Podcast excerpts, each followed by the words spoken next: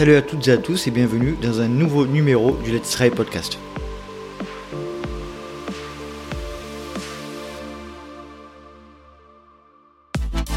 Bienvenue dans ce nouveau numéro du LTP, le podcast 100% consacré à la pratique et à la communauté du trail running. Et une diffusion un petit peu spéciale aujourd'hui, en pleine semaine, un mercredi, euh, en semaine de l'UTMB, euh, de la course de quartier de Chamonix, du Super Bowl du trail running. Et pourquoi une diffusion en plein milieu de semaine, vous allez me demander Eh bien, euh, c'est volontaire. J'ai souhaité proposer cet épisode un petit peu de manière préventive grâce aux deux invités qui vont, euh, qui vont euh, proposer euh, leur témoignage et leur expertise. Tout d'abord, Terric. Terric m'a contacté juste après la diffusion de l'épisode ultra grave que j'avais effectué avec le docteur Laurent Gergelet sur les dangers vitaux liés à la pratique de l'ultra trail. Et euh, m'a contacté pour faire part de son expérience sur l'UTMB 2022 qui s'est mal passé. Vous allez l'entendre, il va nous expliquer un petit peu ce qui s'est passé pour lui, euh, et puis nous allons euh, être accompagnés dans cet épisode par le docteur Gergelet qui sera là pour rebondir également sur, euh, sur cette, cette expérience et qui nous donnera son point de vue de, scientifique, de médecin, urgentiste et spécialiste de ces questions de santé liées à la pratique de l'ultra-trail. L'épisode qui va suivre n'a pas de vocation à faire du sensationnalisme, mais uniquement à faire de la prévention à 10 jours de, l'UTMB, d'un des événements les plus connus et et renommée de la planète Trail. Donc c'est vraiment volontaire de positionner cet épisode à ce moment-là de la saison. J'espère que vous allez apprécier cet échange et que euh, ce partage d'expérience va permettre à de nombreuses trailers et de nombreux trailers de prendre conscience de la dangerosité de l'automédication et de la prise d'anti-inflammatoires non stéroïdiens dans le cadre de cette discipline. Allez, suite à cette longue introduction, je vous laisse profiter de ma conversation avec Téric Zalag et le docteur Laurent Gergelet. Bonne écoute Je suis avec Téric et le docteur Laurent Gergelet. Salut Téric, déjà dans un premier temps, comment vas-tu? Euh, Je te propose de te présenter, si tu veux bien, Téric, en quelques mots. Euh, bonjour à tous, je m'appelle Téric, j'ai 47 ans, marié, deux enfants. Bah, tu veux tu peux nous dire euh, où, tu, où tu résides Je crois que tu es voisin. Oui, ben, je travaille dans la région de Marseille et j'habite à côté de l'Issue la Sorgue, un petit village qui s'appelle Lagne. Très bien. Dans le Vaucluse. Ça, c'est le village de. C'est le village de Andy Simon, ça. En 30, ouais. ouais. Tout à fait. Laurent, comment va tu, es encore en garde là, je crois. Donc je te remercie encore une nouvelle fois d'accorder du temps au LTP. Je sais que c'est pas c'est pas facile. Et en off, tu me disais euh, que tu avais un, notamment un lien avec la clinique du coureur. Tu avais un, événement qui allait qui allait s'en venir là en octobre. Oui. Donc moi, je, donc, je suis toujours anesthésiste réanimateur à Saint-Étienne. Euh, et toujours passionné par les complications de l'ultra-endurance et les répercussions plus que les complications, parce que il n'y a pas que les complications qui m'intéressent quand même. Et euh, effectivement, donc la clinique du coureur, ils font un, grand événement euh, en octobre. C'est leur premier congrès en France, et ils, m'ont invité pour faire euh, justement une conférence sur ultra endurance, physiologie ou pathologie. Donc c'est un thème qui m'intéresse parce que ça recoupe un peu tout ce que sur quoi je travaille avec Guillaume depuis dix ans, et donc c'est intéressant de pouvoir partager ça avec des professionnels de santé. Euh, et, puis on fait un atelier en plus sur euh, la prise en charge des complications graves, parce que c'est un sujet qui les, qui les intéresse vraiment et puis ils connaissent bien. Donc ils veulent sensibiliser les professionnels en France euh, à la prise en charge des complications graves sur le terrain. Très bien. Parfait. Donc merci encore une fois d'avoir participé à l'épisode ultra grave hein, qui, a, qui, a, beaucoup fait parler et puis de, nous raccorder un petit peu de temps aujourd'hui dans le cadre de cet épisode un peu spécial. alors pourquoi cet épisode? J'ai été contacté euh, juste après l'épisode ultra grave par Terric. Euh, un mail euh, qui m'a qui m'a assez touché. on a échangé ensuite tout d'abord par mail et ensuite par téléphone avec Terric. On a euh, en fait, Eric m'a proposé gentiment de, de, de, de donner son, son de, de, partager son expérience de justement un souci qu'il a eu lors de lors de l'UTMB 2022. Euh, je voulais pas euh, faire quelque chose qui rentre dans le sensationnalisme non plus. C'est pas l'intérêt. L'intérêt vraiment de cet épisode, c'est un partage d'expérience pour euh, justement avoir le son de cloche de quelqu'un à qui c'est vraiment arrivé, qui a eu des complications graves, et euh, pour avoir un, aussi un aspect un peu préventif, voire beaucoup préventif dans ce cadre-là. Déjà, Téric, euh, raconte-nous un petit peu pourquoi tu as souhaité témoigner euh, dans, ce, dans cet épisode. Comme tu l'as dit, moi, lorsque j'ai écouté le podcast Ultra Grave, je me suis vraiment retrouvé par rapport aux propos qui avaient été tenus, c'est-à-dire ben, les complications liées à la prise d'anti-inflammatoires. Et je me suis dit que si j'avais entendu ça peut-être avant, j'aurais pas pris des anti-inflammatoires euh, avant de faire une course euh, comme euh, l'UTMB. Voilà, donc à travers mon témoignage, je veux appuyer le fait que prendre des anti-inflammatoires, ça peut avoir des lourdes conséquences. Très bien. je vais expliquer peut-être dans le détail. Bien sûr.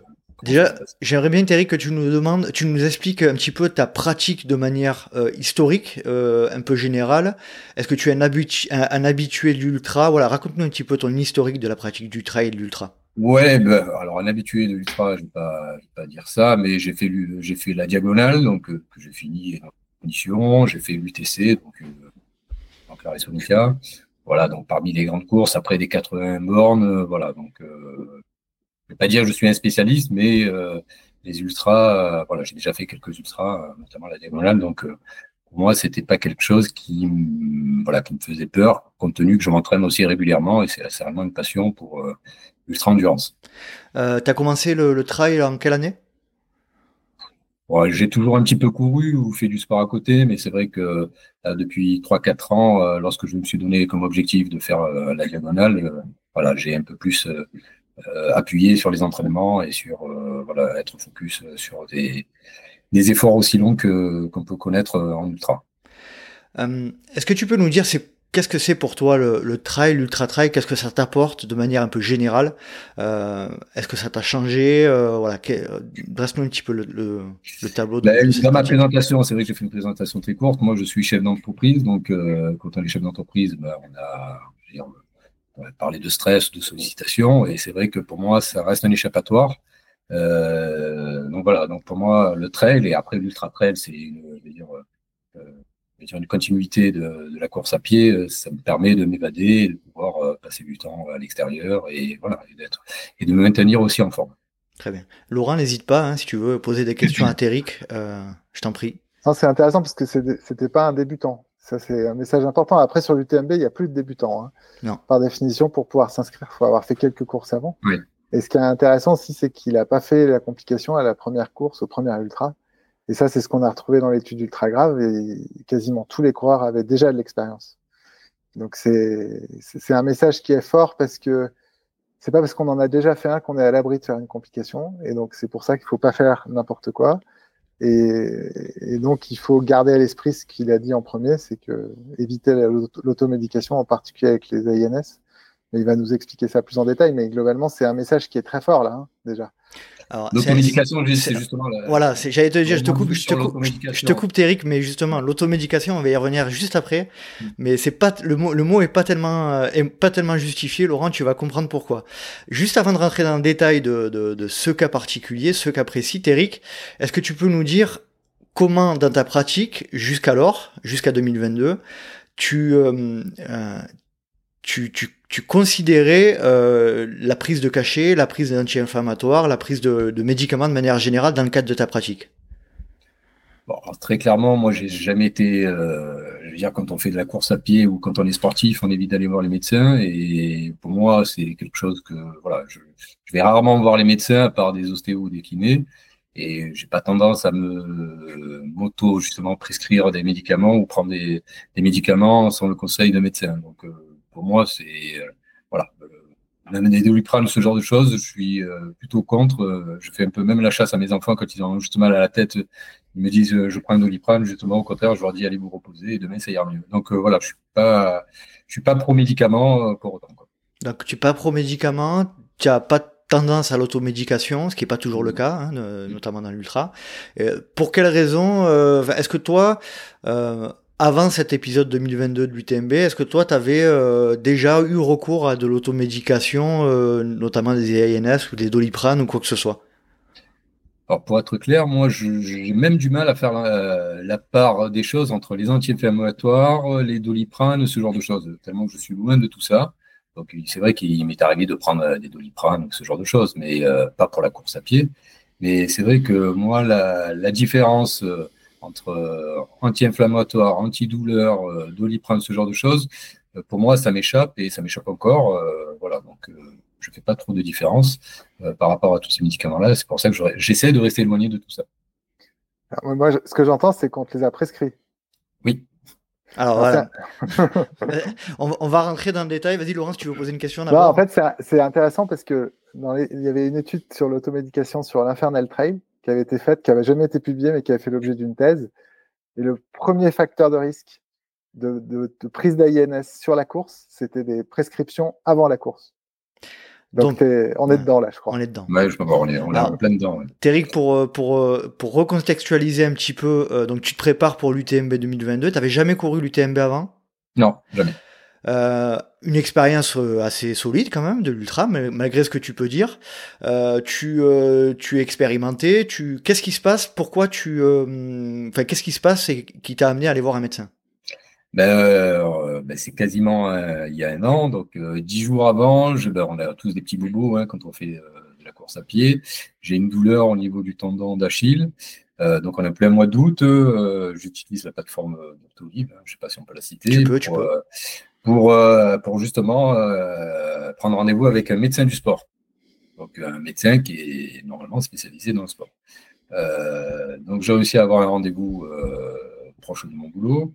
Euh, je le vois, donc je lui explique que j'ai mal euh, donc au tendon et que, que j'ai une course, donc euh, l'UTMB pour ne pas le citer, donc une course d'endurance dans 10 jours. Donc lui, ce qui me, donc suite à notre entretien, il me prescrit des, des anti-inflammatoires. Hein. Donc pour moi, je me suis dit bon, moi j'étais juste juste là-bas pour, pour qu'il me prescrive quelque chose qui me calmerait ou, ou une antidouleur, mais à aucun moment je pensais que ça allait avoir autant de conséquences. Quoi. Donc, il me prescrit des anti-inflammatoires. Je te rappelle le nom? Ouais, j'ai, ben, du coup, j'ai ressorti un peu le dossier médical. Donc, peut-être que ça parlera plus au, au, docteur. Donc là, c'est du naproxène, euh, naprocine. Parce que j'ai naprocine, bon, apparemment, c'est. Euh... Bah, de toute façon, c'est un anti-inflammatoire. Ouais, ouais, ouais, C'est un AINS, ouais. Ouais, c'est comme le kétoprophène, c'est comme le neurophène. Biprophénide. C'est tout pareil, ça. Ouais, voilà. Donc lui me prescrit euh, ça euh, justement juste avant la juste avant la course euh, pour que ça puisse, je veux dire, enlever l'inflammation. Bon, sachant que ça n'a pas du tout marché puisque j'ai quand même mal lorsque j'ai pris le départ de la course. Et donc, comme je disais, on a tous des petits bobos avant de prendre une course et et voilà, donc euh, j'ai été voir un spécialiste, un médecin du sport, c'est lui qui m'a prescrit euh, euh, bah, ces, anti-inflammatoires. C'est un, un, cachet que tu prenais régulièrement ou c'est un cachet que tu prenais à, des, doses J'ai encore l'ordonnance, c'était un, comprimé le midi pendant deux semaines. D'accord. Renouvelable, renouvelable d'une fois si besoin. voilà, j'ai l'ordonnance en direct. Et donc, y compris pendant la course, donc Oui, y compris pendant la course. Oui, parce qu'on est en plein dedans, quoi. Donc, euh, bah oui, parce que dix jours avant, si c'est deux semaines, on est dedans. Ouais. Ok. Quelle expérience de ton point de vue avait euh, alors euh, je vais je vais quand même dire quelque chose que tu m'as dit en off. Tu veux pas poursuivre ce médecin t'as pas envie d'aller dans des dans des considérations pour l'attaquer éventuellement. Donc on va pas le citer on va pas on va voilà on va rester assez discret sur ce point de vue là est-ce que est-ce que c'est pas de voilà L'idée, c'est plutôt d'avoir, comme je disais, un, aspect préventif sur les coureurs. Euh, est-ce que tu pensais est-ce que tu penses, enfin, quel, quel, degré de confiance tu accordais à ce médecin du point de vue de l'ultra? Est-ce que tu pensais qu'il était euh, euh, sérieux de ce point de vue-là? Alors là, moi, je me suis pas posé ce genre de questions. Moi, c'était la première fois que je le rencontrais. Comme je l'ai dit, en plein mois d'août, à travers la, plateforme Doctolib, j'ai trouvé un médecin du sport, donc c'était déjà un miracle au mois d'août. Et euh, j'ai tendance à faire confiance au corps médical, c'est-à-dire que si un médecin, en plus du sport, me prescrit euh, ce genre de médicaments, euh, je considère qu'il est conscient de ce que ça peut euh, engendrer. J'ai pas été voir le médecin de campagne ou ce genre de choses. Hein, donc mhm. très clairement, c'est mon avis, quand on met médecin et sport, il y a un minimum de corrélation entre ses compétences dans le sport. en fait, ce qui est intéressant, c'est que c'est méconnu. C'est-à-dire que euh, la, dangerosité des AINS sur l'ultra-endurance, c'est méconnu le grand, grand public. malgré tout ce qu'on dit depuis 10 ans ou 15 ans. Mm. Et ça allait encore peut-être autant, voire plus dans le corps médical. Parce que c'est des complications qui sont rares et statistiquement, un, praticien, on verra pas un dans sa carrière. C'est ce qui est inquiétant et d'où mon témoignage. C'est super. à la limite que nous, coureurs, à la limite qu'on ne sache pas tout ça, bon, pourquoi pas, parce qu'on n'est pas spécialiste, mais quand, quand c'est un médecin qui vous prescrit, c'est quand même, euh, voilà, c'est quand même inquiétant. Quoi.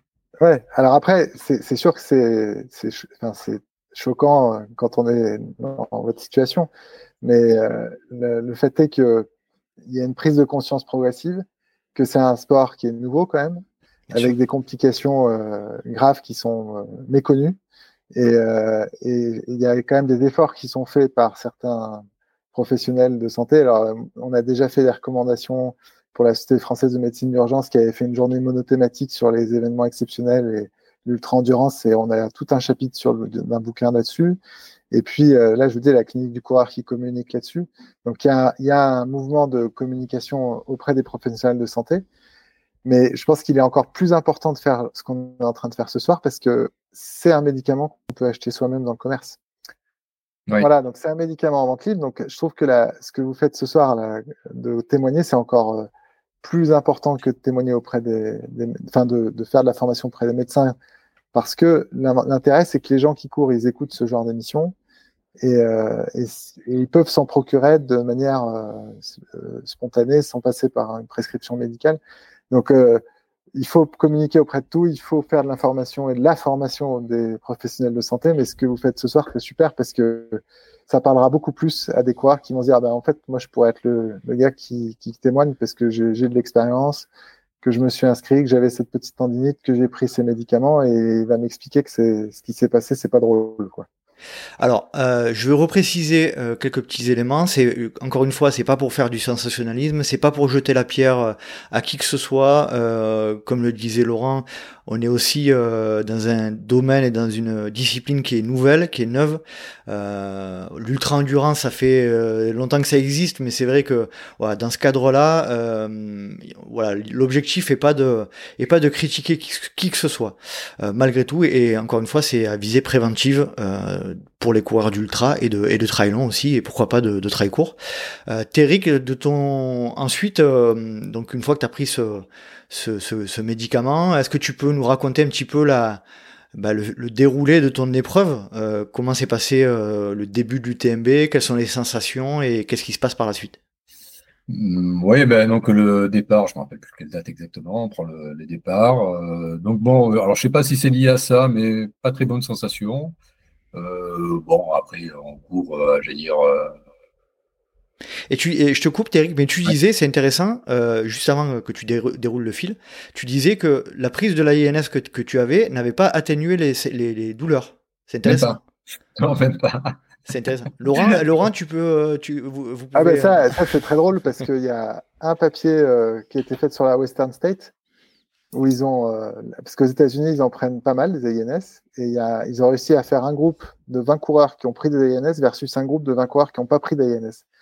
Et ils ont comparé les réactions inflammatoires euh, sanguines, enfin, ils ont fait un, comparatif euh, des deux populations. Et donc, non seulement ceux qui prennent des anti-inflammatoires ont une réaction inflammatoire systémique, là, ce qu'on avait décrit la dernière fois, l'inflammation de l'organisme qui est plus importante. Donc, c'est paradoxal, mais il y a plus d'inflammation dans le groupe qui prend des anti-inflammatoires. Euh, non stéroïdien. Et le deuxième élément, c'est qu'ils ont comparé le ressenti de la douleur tout au long de la course, c'est la même, mais exactement la même, il n'y a pas de différence. Donc euh, encore un exemple, c'est un sujet parfait, Eric. il, confirme, la littérature sur deux points déjà. Voilà, donc pour revenir, donc oui, donc le départ de la course, bon, des mauvaises sensations, comme je disais, je ne sais pas si c'est si c'est le cas ou pas liées justement aux anti-inflammatoires. Euh, donc, euh, bon, la, nuit se passe. Euh, donc, bon, je m'alimente, je bois régulièrement. le matin arrive, j'arrive sur Comarieur le matin, vers les 7-8 heures. Donc, je me rappelle que c'est la dernière fois où, j'ai uriné parce que c'est important, parce que c'est lié. Et donc, bah, j'essaie toujours d'uriner avant d'arriver à un ravito pour euh, justement après pouvoir boire et pas avoir euh, du liquide euh, qui, resterait. Donc voilà, donc ma femme attendait à Courmayeur. Bon là aussi des jambes très très lourdes. Je, me suis même fait masser parce que pensant que c'était lié donc aux différentes descentes. Voilà, donc de très très mauvaises sensations. Pour être honnête, j'aurais arrêté euh, la course à Courmayeur si euh, mes amis justement de Marseille n'étaient pas montés euh, faire un ravito à Champex. Donc venant de Marseille jusqu'à jusqu'en Suisse, je me suis dit je peux pas je peux pas arrêter là. Donc du coup, j'ai continué jusqu'à Champex. Donc là, j'ai continué comme j'ai pu hein, parce que j'étais un zombie jusque là. Arrivé à Champex, ben je me rappelle, me rappelle plus avoir uriné ou ce genre de choses. Hein.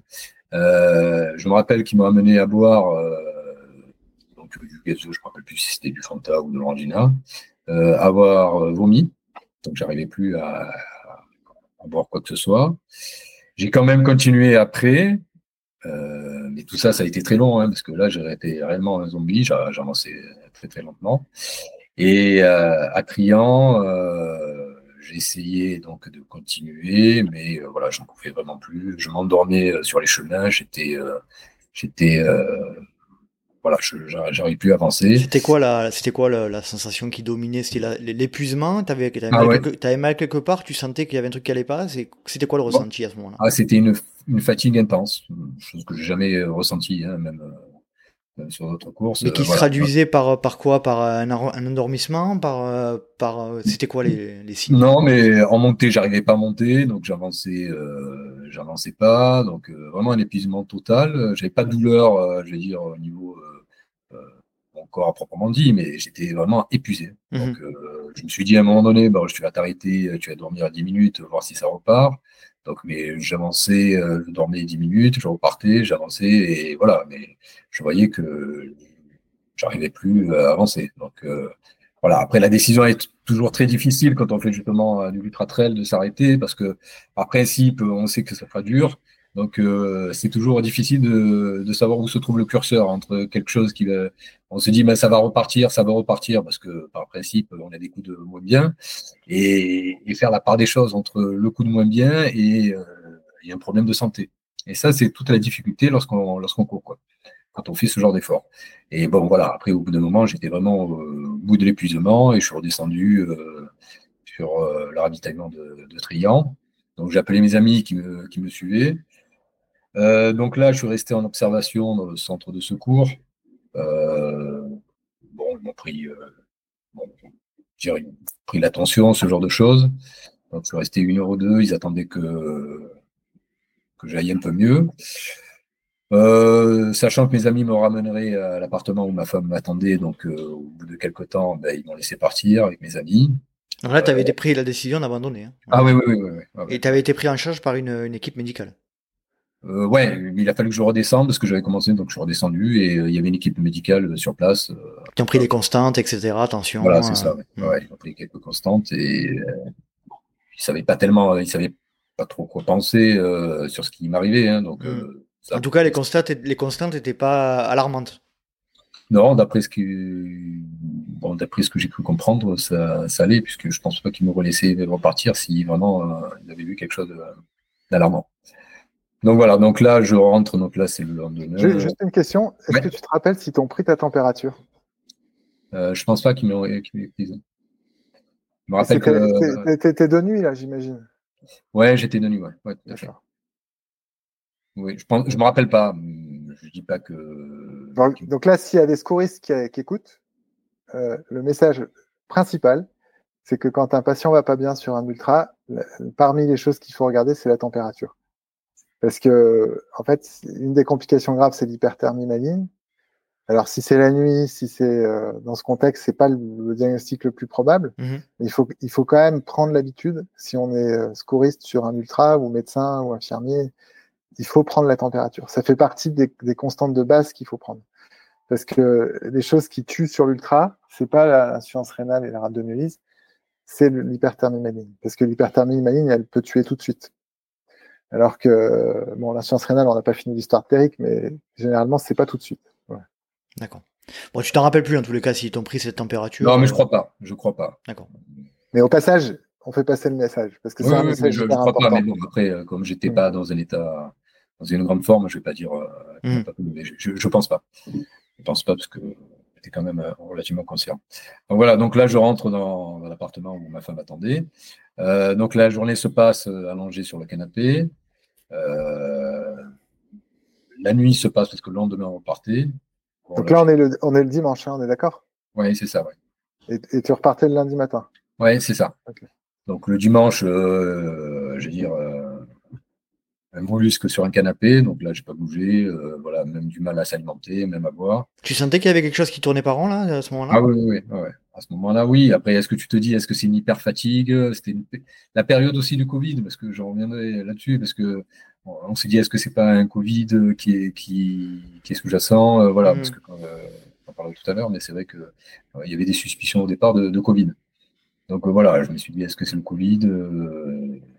Euh, Donc je reste la journée sur le canapé, à pas pouvoir bouger, la nuit aussi, donc une nuit d'enfer. Et le lendemain, en, voulant partir, j'arrivais pas à me déplacer. Hein.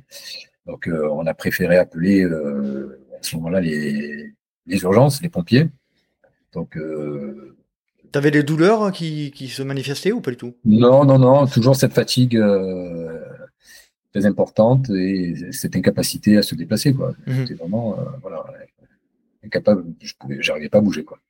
Et tu n'avais pas de douleurs musculaires euh, exceptionnelles, on va dire Non, après les douleurs que tu as quand tu as fait Classique, quoi. 140 bornes, quoi. Voilà, quand tu as fait 140 bornes, voilà, tu as, quand même quelques douleurs, mais c'est vrai que c'est n'est pas pas ça qui m'a marqué le plus, quoi. C'est cette, voilà, cette incapacité à bouger et pas m'alimenter et après, à posteriori, et pas aller aux toilettes, quoi. Pas grenier ou ce genre de choses, quoi. Donc, euh, mais ça, on ne le sait pas. Euh, mais ça, c'est un, c'était vraiment un cas, euh, un cas parfait, si j'ose dire, parce que dans l'étude, effectivement, les signes cliniques qui amènent aux urgences, c'est jamais le, fait qu'ils urinent pas.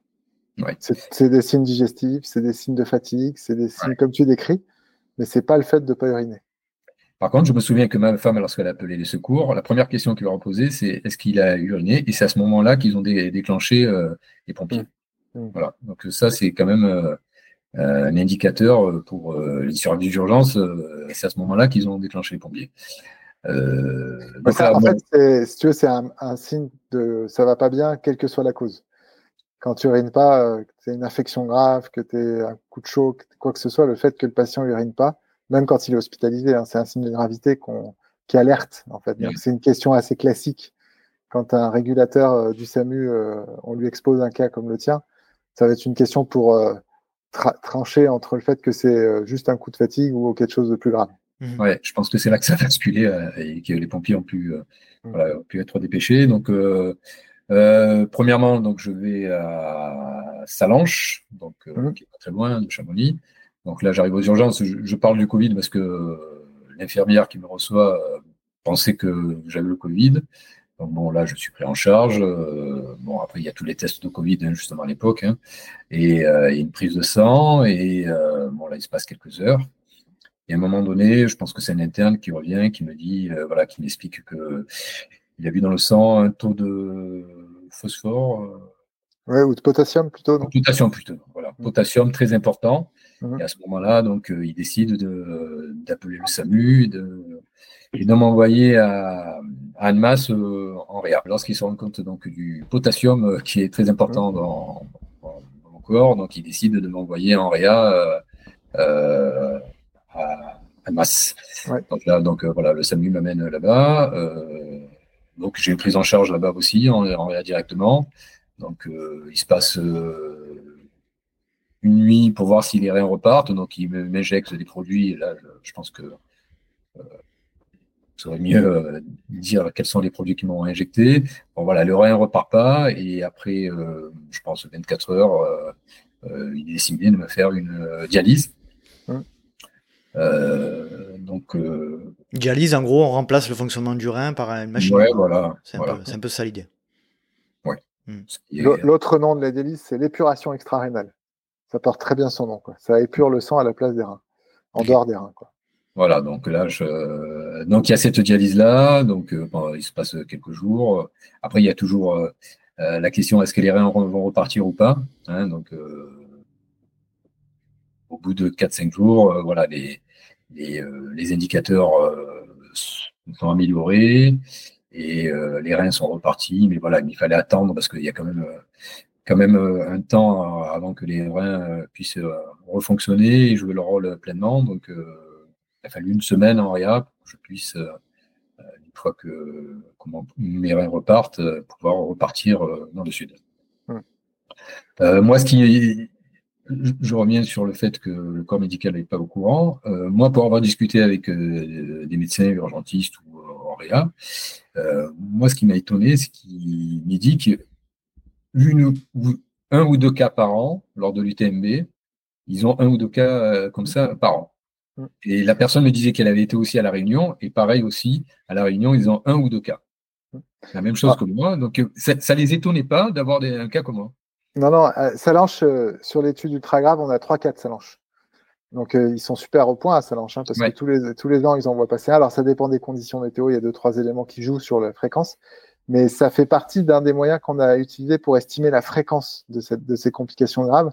C'est que globalement, Chamonix, si on prend toutes les courses, c'est un peu moins de 10 000 coureurs. Et, ben, si, on extrapole, c'est un cas sur euh, entre 5 et 10 000 coureurs, ça se termine dans, une complication grave.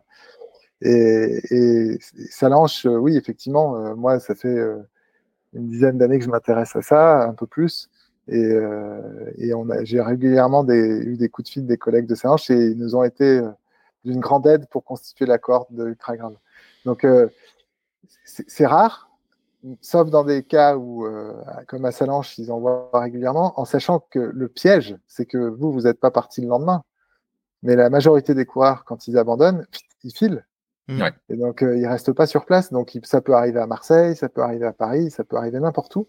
Ce qui fait que la, la, sensation que c'est fréquent, elle est plus faible. Parce que vous diluez les cas graves dans, toute la France et même l'Europe, voire le monde, parce que les, patients s'en vont. Et la, médiane, donc c'est-à-dire que la moitié des patients euh, qui euh, bénéficient d'une dialyse, enfin qui ont besoin d'une dialyse après un ultra, c'est après le troisième jour. Donc vous étiez presque un peu précoce même. C'est-à-dire qu'il y en a plus qui arrivent le lundi, mardi, enfin vous c'est le lundi, il y en a plus qui arrivent jusqu'au mardi, on en a même qui arrivent euh, mercredi en rien. et on en a un qui a perforé un ulcère une semaine après donc et qui a fait une péritonite. Donc les complications graves, elles sont pas sur la course. Mhm. Ce qui fait, et c'est aussi pour ça que c'est pas connu, parce que si euh, il y avait un cas tous les ans à l'UTMB qui finissait en réa direct, eh ben ça serait reconnu comme une complication grave euh, relativement fréquente. Et en l'occurrence, ils sont pas toujours au courant les organisateurs, hein. parce que vous, les organisateurs, c'est plus le service médical de l'UTMB, c'est plus l'UTMB qui, qui vous a pris en charge c'est les soins classiques, euh, SAMU, euh, pompiers de la ville. Quoi, mm. Donc c'est pour ça que c'est compliqué de faire passer le message que c'est pas si rare. Mm. En sachant que c'est pas non plus ultra fréquent. je veux dire, un cas pour 5 ou 10 000, c'est pas très fréquent. Oui, mais vu que c'est dilué euh, de manière globalisée, ben ça devient rare finalement. Voilà, ça devient très rare. Et en tout cas, si vous voulez, un, un praticien qui travaille en réanimation, en France, il va peut-être voir un cas dans sa carrière, un ou deux peut-être. Mais donc, c'est pas un truc qui va être euh, euh, considéré comme très fréquent. Mmh Mais après, ramener au nombre de coureurs sur l'année, on se demande si c'est pas quand même, enfin, ça reste quand même une problématique qu'il faut euh, identifier et sur laquelle il faut communiquer. Et moi, si je suis là ce soir, c'est juste parce que c'est pour faire de la, com, quoi. Mmh que c'est un médicament dangereux, que on sait que l'ultra, ça peut entraîner ce type de complications et que la probabilité pour que ces médicaments participent de manière euh, active à l'apparition de ces formes graves, elle est euh, plus que probable. Enfin, on n'a pas de certitude parce que pour avoir une certitude, il faudrait faire des études avec euh, des centaines de patients, ce qu'on n'aura jamais à faire. En tout cas, sur l'étude ultra grave, on a 60% des patients qui avouent avoir pris des, anti, des INS et ils n'ont pas tous la transparence de Téric parce qu'on sait que l'autodéclaration de l'automédication, elle n'est pas bonne. C'est-à-dire que quand les gens disent, si on leur demande s'ils ont pris des médicaments, il y en a plein qui en ont pris qui ne le disent pas. Mmh. Parce que, enfin, moi, c'est mon analyse, hein, c'est que euh, c'est quand même une source de reconnaissance sociale d'être un ultra-trailer qui termine les courses. Et euh, on ne va pas dire qu'on a triché ou pris des médicaments pour y arriver. Donc, euh, il y a des gens qui sont foncièrement honnêtes, comme Terry, et qui vont pas besoin de ça pour se valoriser, on va dire, et qui vont dire les choses, mais il y en a d'autres qui ne le disent pas. c'est pour ça que c'est très compliqué d'avoir la certitude absolue qu'il y a un, lien direct, mais on a de plus en plus d'arguments pour le dire quand même. Alors moi, la, chose que je peux dire avec certitude et que j'avais partagé ici au micro euh, à deux ou trois reprises, c'est un sujet qui me touche particulièrement. Euh, Laurent, je sais pas si j'en avais parlé avec toi, mais j'ai été confronté moi aussi à, cette problématique parce que moi j'ai fait quatre jours d'hôpital à la Conception à Marseille pour, euh, pour avoir pris du biprophénide. C'est-à-dire que j'ai pris du biprophénide, j'ai pour un, souci à la cheville, à la cheville, pardon. Juste après, j'ai euh, fait une séance de sport, c'était du foot en salle, et j'ai fait 4 jours d'hôpital et j'ai eu exactement les mêmes symptômes que Téric, c'est-à-dire que mon rein s'est arrêté de fonctionner. J'avais des douleurs. D'ailleurs, la question que je voulais te poser, euh, Téric, c'est est-ce que tu avais une douleur au, niveau rénal? Il faut savoir quand même que quand on montre son rein, en règle générale, c'est pas du tout là que ça se passe, c'est plutôt sur le côté. Euh, moi, j'avais très très mal au niveau, au, en dessous des côtes en fait, et euh, dans la nuit, ça m'a réveillé. Et vu que je suis un peu hypochondriaque, je suis allé vérifier tout de suite le, le, les effets secondaires de, du biprophénide et j'ai vu que sur un cas sur je sais plus combien, il y avait effectivement des insuffisances rénales euh, aiguës euh, qui survenaient. Et en fait, c'est exactement ce qui s'est passé. Je suis rentré à, à, j'ai fait une, une, prise de sang qui a démontré un taux de créatininémie. Euh, tu, tu, confirmeras, Laurence, que c'est exactement euh, très haut. Je crois que c'était 100 fois supérieur à la, à la, normale. Et donc j'ai fait ou 100 fois ou 10 fois, je me rappelle plus. j'ai fait, voilà, j'ai fait j'ai fait 4 jours d'hôpital et pareil dans la même situation que Téric, j'ai pas eu euh, j'ai pas eu de dialyse. Mmh. Mais par contre, j'ai été un peu euh, dans ma chambre d'hôpital, un peu soumis à, à tous les internes qui venaient me voir en, se demandant ce que ce que j'étais, ce que ce qui se passait, ce que ce que je faisais là. Donc toi, ça, ça te parle? Enfin, qu'est-ce que ça t'inspire mon, mon, mon ah, exemple? Alors, ce qui est sûr, c'est que les anti-inflammatoires, de toute façon, c'est un médicament qui va bloquer la capacité du rein à s'adapter à un stress. Donc, euh, alors, je pense que sur l'ultra-endurance, il n'y a pas que ça qui explique l'effet toxique des, anti-inflammatoires, parce que comme je le disais tout à l'heure, c'est maintenant on a des, arguments très forts pour dire que ça majore la réaction inflammatoire qui est naturelle dans l'ultra-endurance, mais ça l'amplifie. Et ce qui abîme le rein, c'est la réaction inflammatoire, en fait, euh, dans le cas de l'ultra-endurance, parce que, comme euh, c'est pour ça que je demandais à Téric de repréciser, il n'avait pas des douleurs musculaires anormales. Parce qu'on fait souvent le lien, qui est euh, malheureusement pas aussi simple que ça, entre destruction musculaire et blocage rénal. Parce que la rhabdomyolyse, qui correspond à la destruction des muscles, qui est mmh. normal dans un contexte d'ultra-endurance, de foot en salle un peu intense, euh, cette, cette, cette, destruction musculaire, elle entraîne une libération de déchets qui, naturellement, quand on apprend nos cours de médecine euh, en études de médecine, nous disent que les, ça vient se précipiter, c'est toxique dans le rein et ça, ça les bouche en fait de l'intérieur. Mmh. C'est pas aussi simple que ça parce que en fait le, niveau de rhabdomyolyse n'est pas du tout corrélé à la survenue de l'insuffisance rénale. Donc dans le cas de Téric c'est les complications. C'est, comme je dis souvent, le rein, c'est le canari de l'organisme. C'est ce que je, crois que j'en avais parlé. C'est un peu le, point faible de l'organisme. Donc, c'est celui qui va le plus souffrir de la réaction de stress générée par l'ultra-endurance. Euh, et les anti-inflammatoires viennent aggraver cette toxicité et empêchent les reins de s'adapter à la déshydratation, à l'hypovolémie, qui peut être liée au fait qu'on a du mal à s'alimenter ou qu'on a de la diarrhée, des vomissements. Donc ça va les gêner. Et tout en majorant l'inflammation. Alors que dans ton cas, qui est plus du, sport intense, ça peut être euh, simplement le fait qu'on transpire beaucoup dans mmh. une séance un peu intense. On va avoir une hypovolémie, une déshydratation. Et là, pour le coup, les reins, ils sont incapables de s'adapter parce que les, les, les, médiateurs qui permettent au rein d'augmenter son débit et d'adapter son débit à la volémie du patient, eh ben, ils sont euh, leur production est empêchée par les anti-inflammatoires. Ce qu'on appelle les prostaglandines, c'est des petites protéines qui vont euh, à la fois euh, augmenter le débit rénal, enfin vont augmenter le débit rénal quand il y a besoin. Et ben ces prostaglandines, leur production est inhibée par les anti-inflammatoires. Et c'est comme ça que ça marche en fait les anti-inflammatoires. C'est que les prostaglandines, c'est aussi ce qui va médier l'inflammation dans les tissus et ce qui fait qu'on a mal. Donc en bloquant cette production dans les tissus, c'est bénéfique pour la douleur quand on, a, on les prend dans un contexte thérapeutique.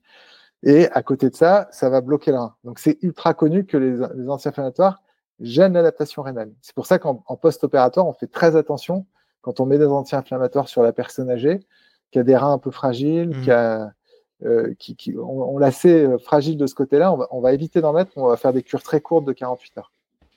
Voilà. Donc c'est deux mécanismes qui sont pas forcément tout à fait les mêmes, mais dans les, dans les deux cas, le médicament vient euh, altérer la fonction rénale. Très clair. Thierry, du coup, toi, euh, par rapport à ce que vient de dire Laurent, est-ce qu'on t'a expliqué tout ça derrière, a, posteriori, que, euh, globalement, la prise en charge, alors tu disais sur Salange, c'était quand même, je pense qu'ils ont été, ils ont été nickel, mais comment t'as as perçu l'après, du coup, l'accompagnement suite à ça? Bah oui, sur Salange, euh, on sent que c'est une terre de, sport, hein, parce que la plupart, ils font tous du sport, donc pour eux, ça leur parlait lorsqu'on parlait de l'ultra, d'anti-inflammatoire, comme je l'ai dit tout à l'heure. Euh, voilà, c'est comme je disais, ça les a pas euh, plus étonnés que ça, même si c'est quand même chose qu'il faut prendre en compte.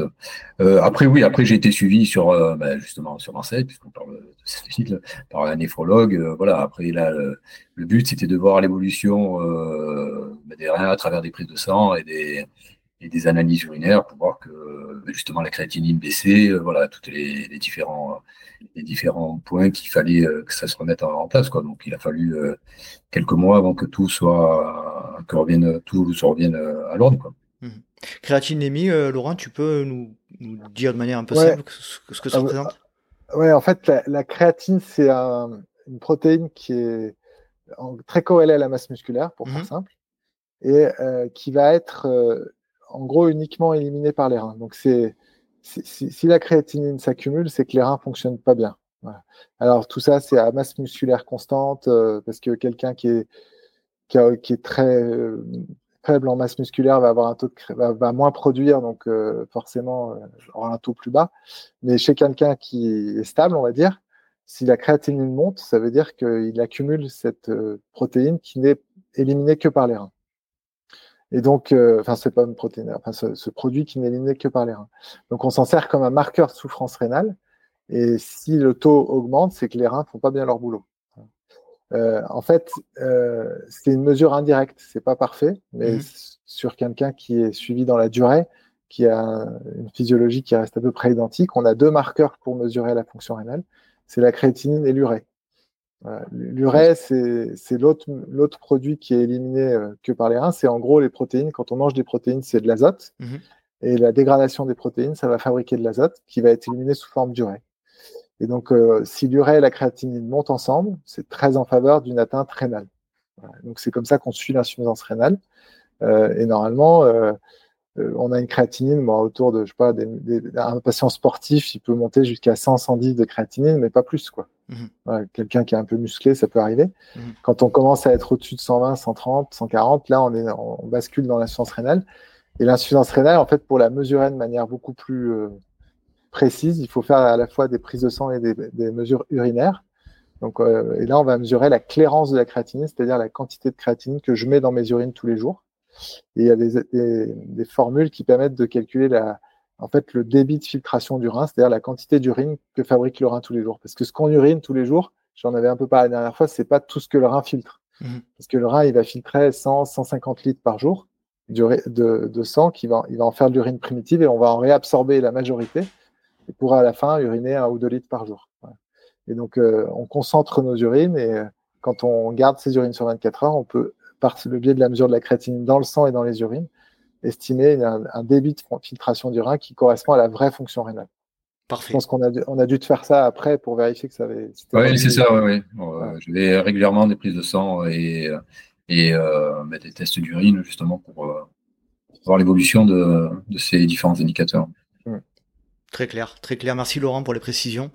Euh, est-ce qu'on sait si ce, ce, genre de cas euh, peut arriver euh, lorsqu'on prend pas, j'imagine que oui, mais lorsqu'on prend pas d'anti-inflammatoire? Oui, c'est sûr que ça protège pas. Hein. C'est-à-dire qu'on peut faire une insuffisance rénale aiguë dans un contexte d'ultra-endurance sans avoir pris d'anti-inflammatoire. après, clairement, quand on prend des anti-inflammatoires, on aggrave le risque de manière euh, quasi certaine. Mhm. Je dis toujours quasi certaine parce que j'ai pas de, de, preuves dans la littérature qui va dire euh, par A plus B, ça a été montré, un INS versus pas d'INS, il y en a plus qui vont en réa que d'autres qui vont pas. Mais quand vous avez une maladie qui arrive sur un cas sur 5 ou 10 000, pour pouvoir montrer ça, il faudrait faire une étude avec plusieurs dizaines de milliers de patients, voire centaines de milliers, ce qui est impossible en fait dans mhm. les faits. Donc il faut rester pragmatique. On a d'une part un rationnel physiopathologique, c'est-à-dire une explication sur la toxicité. On a des, des séries de cas cliniques qui montrent qu'il y a une surreprésentation de gens qui prennent des anti-inflammatoires dans les patients qui terminent avec des complications graves. Donc, par principe de précaution, il faut arrêter d'en prendre en fait, parce que on a une hypothèse qui est rationnelle, euh, un mécanisme physiopathologique qui est, qui est complètement euh, évident, et on a plein d'exemples qui montrent que c'est pas bon et que ça se termine mal. Donc, au final, et fais partie.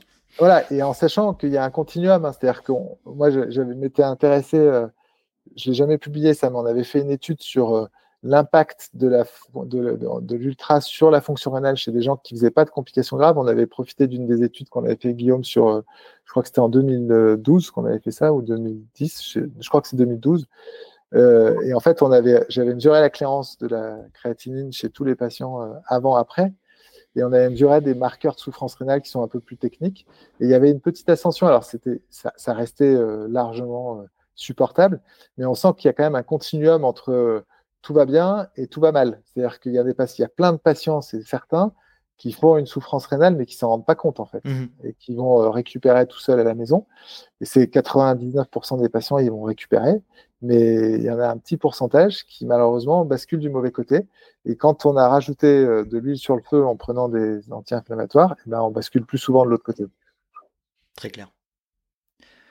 Moi, j'avais une question ou plutôt une réflexion concernant. Bon, c'est vrai que l'UTMB et le règlement, ils mettent, euh, ils mettent bien qu'il faut pas prendre d'anti-inflammatoire. Donc, il y a quand même une conscience de leur part que c'est un facteur aggravant, quoi. Donc, euh, même si. Alors, ouais, les Poletti, ils ont toujours été très proactifs. Hein. Les Poletti, pour ceux qui connaissent pas, c'est les créateurs du TMB et les organisateurs. Ils ont, enfin, maintenant, c'est délégué à des. C'est la fille Poletti, je crois, mais les parents Poletti, Michel Poletti, il a toujours été très proactif parce que moi, j'ai fait une conférence, je crois, en 2010 ou 2011 sur l'UTMB pour expliquer qu'il fallait pas prendre d'anti-inflammatoire. Donc, ça fait plus de 10 ans. Mhm. Et, il l'avait rajouté, même à une époque, alors je n'ai pas regardé le site récemment, mais à une époque, il y avait une, une, page sur le site qui expliquait pourquoi il fallait pas en prendre, avec un lien sur la conférence que j'avais fait. Donc, globalement, ils sont très proactifs et ils, essaient de diffuser ce message. Ils ont été très aidants hein, sur l'étude du très grave. Ils ont diffusé auprès des coureurs. Enfin, je veux dire, on peut leur tirer notre chapeau parce que c'est pas de la pub pour euh, l'ultra endurance que de s'intéresser à ça. Et pour autant, eux, ils sont quand même très proactifs pour essayer d'aider euh, à, prévenir ces complications. Donc, euh, pour le coup, je suis pas. Après, je sais pas si c'est marqué dans toutes les. C'est ça ma question. Est-ce que ce sont les seuls ou pas, justement à... Non, non, parce que le Grand Rennes nous a aidés aussi, l'UTPMA nous a aidés. Enfin, on a plein d'organisateurs de, de courses qui nous ont aidés. Après, euh, ils ont une telle aura et une telle euh, force dans le milieu du track quand l'UTMB euh, dit quelque chose et marque quelque chose, c'est puissant comme moyen de communication dans ce milieu-là. Très clair. Euh, Terry, qu'est-ce que tu voudrais, toi, on arrive gentiment à la fin de notre, échange, qu'est-ce que tu voudrais dire, toi, à tous, toutes les auditrices et tous les auditeurs, et pas que d'ailleurs, par rapport à ton histoire, sous forme de conclusion? C'est sûr que quand on écoute les statistiques, on se dit ben on passera à côté parce qu'on a, toujours tendance à se dire ben ça sera l'autre. Euh, voilà, moi, bon, comme je l'ai dit, j'ai pas une expérience folle en ultra, mais c'est vrai que la plupart des ultras que j'ai fait, ça s'est plutôt bien passé. Et on se dit toujours, c'est peut-être les autres. Bon, moi, sachant que je, reviens sur ce que j'ai dit au départ, hein, moi, je savais pas que les anti-inflammatoires euh, c'était interdit, que ça pouvait avoir ce genre de conséquences. Et si je l'avais su, euh, je pense pas que je les aurais pris, et surtout pour le résultat, comme je l'ai dit, euh, qui était euh, nul. Donc voilà, donc on va simplement dire que les anti-inflammatoires, finalement, même si ça cache la douleur, ça cachera pas non plus ce que ça peut engendrer en matière de dangerosité pour la santé.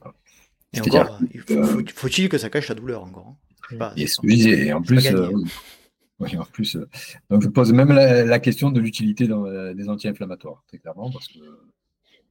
Alors, euh, moi, moi, je pense que ce qui est très fort comme message, c'est que il faut s'écouter.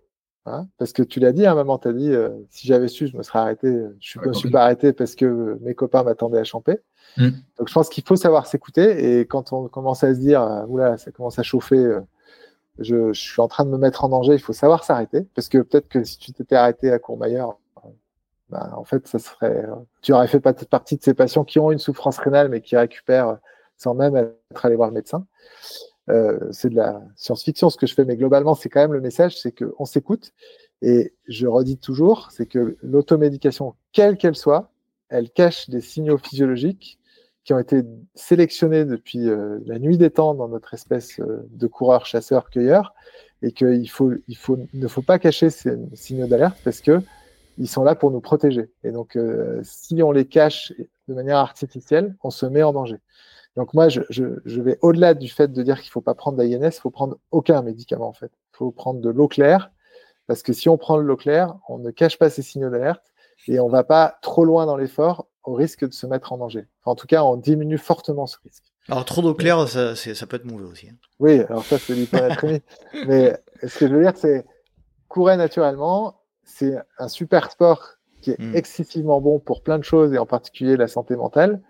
Euh, mais il faut savoir que ça peut être dangereux et qu'à un moment, si on est euh, euh, en difficulté, eh ben, il n'y a pas de honte à s'arrêter.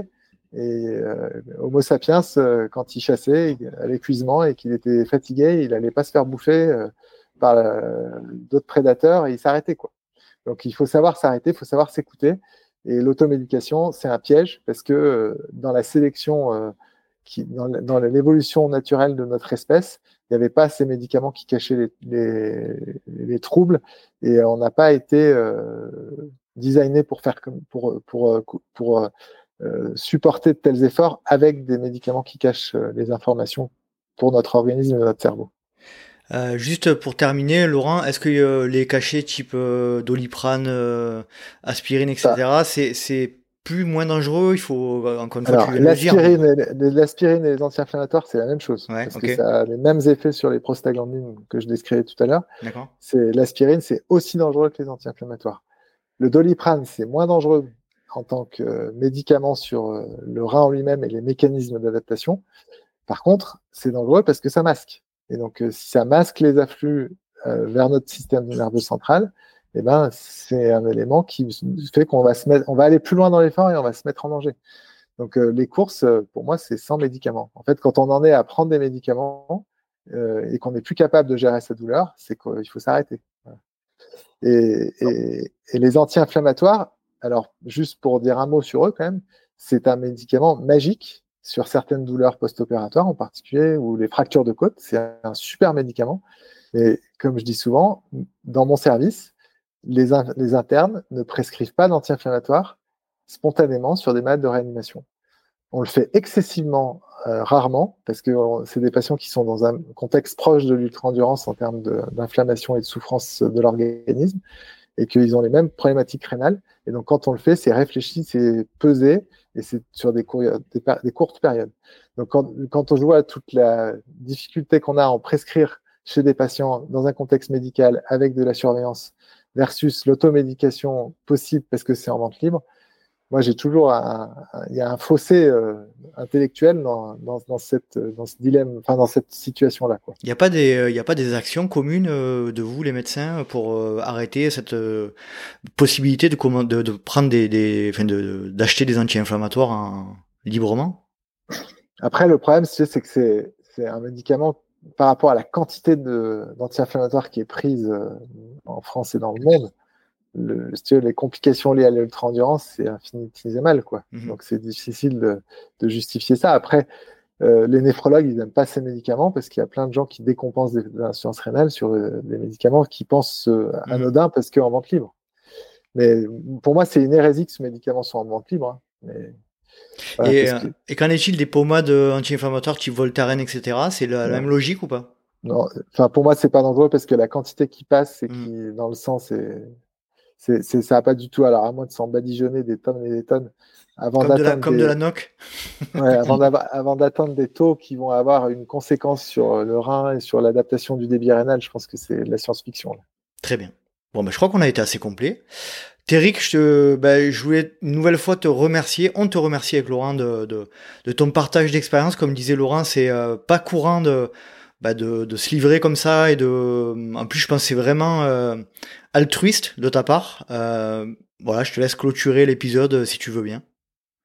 Bon, ben, moi, je veux surtout vous remercier. Et c'est vrai que moi, c'est lorsque j'ai écouté le, ton dernier podcast, justement, et là, je te remercie à toi aussi, parce que J'espère qu'il y a eu une prise de conscience de beaucoup sur les méfaits de ces anti-inflammatoires. Donc voilà, moi je trouvais ça naturel de témoigner, sachant que c'est que du sport. Hein, on n'est pas là pour pour se faire du mal, même si bon, même si c'est un sport où on se fait du mal, voilà. Et voilà, ça reste que du sport et on peut on veut finir vivant, même si on finit pas la course. Quoi. Parfait. Laurent, je te laisse conclure aussi si tu veux.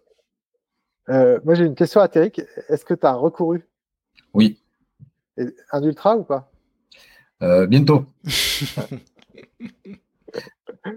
il est vraiment le, patient parfait. C'est parfait. Il a tous les j'ai fait quelques courses. Euh. Vous, avez vos mails communs, vous pourrez communiquer ensemble. Non, mais c'est rigolo parce que tu coches toutes les cases du patient moyen de notre étude. Alors, je vais, te poser une, question, euh, Laurent, euh, parce que moi, je leur ai posé la première question que je leur ai posée justement à Anne je leur ai dit est-ce que je pourrais recourir? Bah, Ils ont rigolé aussi, parce que ils m'ont dit oui, mais il n'y a pas de problème, tu pourras recourir. Et des ultras, pour eux, bon, ça ne les a pas choqués. Mon néphrologue est plus euh, réservé. Réservé, pour être honnête, il est plus, réservé, mais voilà. Après, si ça peut te rassurer, on a plusieurs médecins dans l'étude dont un réanimateur qui s'est dialysé dans son propre service et qui continue à faire des ultras. Qui s'est dialysé dans son propre service? Bah, Il était en train de faire le tour et ça allait pas, il n'était pas en forme, c'était le mardi ou le mercredi. Il a dit à son interne fais-moi une prise de sang et, il a fini dans le lit pour être dialysé. C'est pas vrai. Incroyable. Donc, euh, si, c'est. C'est. Voilà, c'est une histoire classique que tu racontes. Après, moi, je serais très embêté euh, de répondre à est-ce qu'il était raisonnable ou pas. Euh, moi, j'estime que si tu écoutes tes signaux d'alerte, que tu recommences pas à être intoxiqué par un médecin avec des médicaments dangereux, bah, il faut peut-être être un peu plus prudent parce que tu sais que tu as, cette fragilité. Mais en tout cas, moi, ça me choque pas à partir du moment où tu t'écoutes et que tu sais t'arrêter si ça va pas. Quoi. Moi, j'ai envie de dire, soyez romantique avec l'ultra. Voyez ça un peu comme un film d'aventure euh, euh, d'Artagnan, les trois mousquetaires, etc. Le faites-le naturellement, ça, avec panache, avec euh, voilà, sans, sans cacher, vraiment nature. Euh, pourquoi pas sans sans sac de trail ou sans chaussures Non, j'ai et, et peut-être qu'on peut dire sans assistance. ouais. Parce que en l'occurrence, Téric, c'est un peu l'assistance des copains. Pour être complètement transparent, je refais l'UTMB. ouais donc dans quelques jours, et sans assistance. Et euh, tu verras, euh, moi, ça fait un peu plus de temps que, que, que, quoi, que toi que je cours. Et mon plaisir, c'est de, faire les courses le plus euh, léger possible, le plus naturel possible. Et le, pas forcément le plus vite possible. Oui, ouais, mais c'est pour ça que j'ai demandé pas d'amis, ma femme monte même pas, tu vois. J'ai pris, euh, voilà, j'ai payé. Ton billet de train et tu reviens en train. Et puis... ouais, voilà. Et, voilà, je, comme ça, il n'y a personne qui m'attend et je le fais vraiment aux sensations et, euh, et voilà. Donc euh, le but, c'est. Ah, moi, je trouve que c'est une belle attitude. C'est une belle leçon. Merci Téric, vraiment c'était chouette. Merci Laurent pour ta participation. Comme tu disais, le but c'est vraiment d'être euh, faire dans le préventif et euh, d'éviter que bah, des histoires comme Téric se, repassent. Euh, et puis je vous remercie vraiment tous les deux de, faire en sorte de faire passer le message au, micro de, du Let's Try Podcast. C'est vraiment très très sympa vous deux. Merci. Merci, bonne soirée. Allez, bonne soirée. Salut. Salut. Et voilà, cet épisode est à présent terminé. J'espère que vous avez apprécié euh, ce partage d'expérience de Téric et les, euh, les, informations complémentaires qui ont été données par le docteur Laurent Gergelet. Je les remercie tous les deux pour le temps qu'ils ont accordé à, faire cet épisode préventif dans le LTP. Si vous souhaitez rejoindre le Let's Try Podcast sur les réseaux sociaux, rien de plus simple, rendez-vous sur Facebook ou Instagram à Let's Try Podcast. Vous pouvez également me suivre sur LinkedIn, Strava, Instagram ou Facebook à Nicolas Guilleneuf. Guilleneuf, G-U-I-H-E-N-E-U-F. Si vous souhaitez aider le LTP, rendez-vous sur les plateformes Apple Podcast et Spotify. Vous avez la possibilité de noter le podcast avec 5 étoiles, pas moins, pas 4, ça sert à rien. Et pourquoi pas laisser un petit commentaire sur la, plateforme Apple Podcast. Vous pouvez également aider le LTP en parlant du, podcast autour de vous euh, pour permettre d'agrandir la communauté des auditrices et des auditeurs. J'espère vous retrouver pour un prochain numéro du Let's Try Podcast et d'ici là, n'oubliez pas, si vous pensez que c'est impossible, faites-le pour vous prouver que vous aviez tort. Salut, salut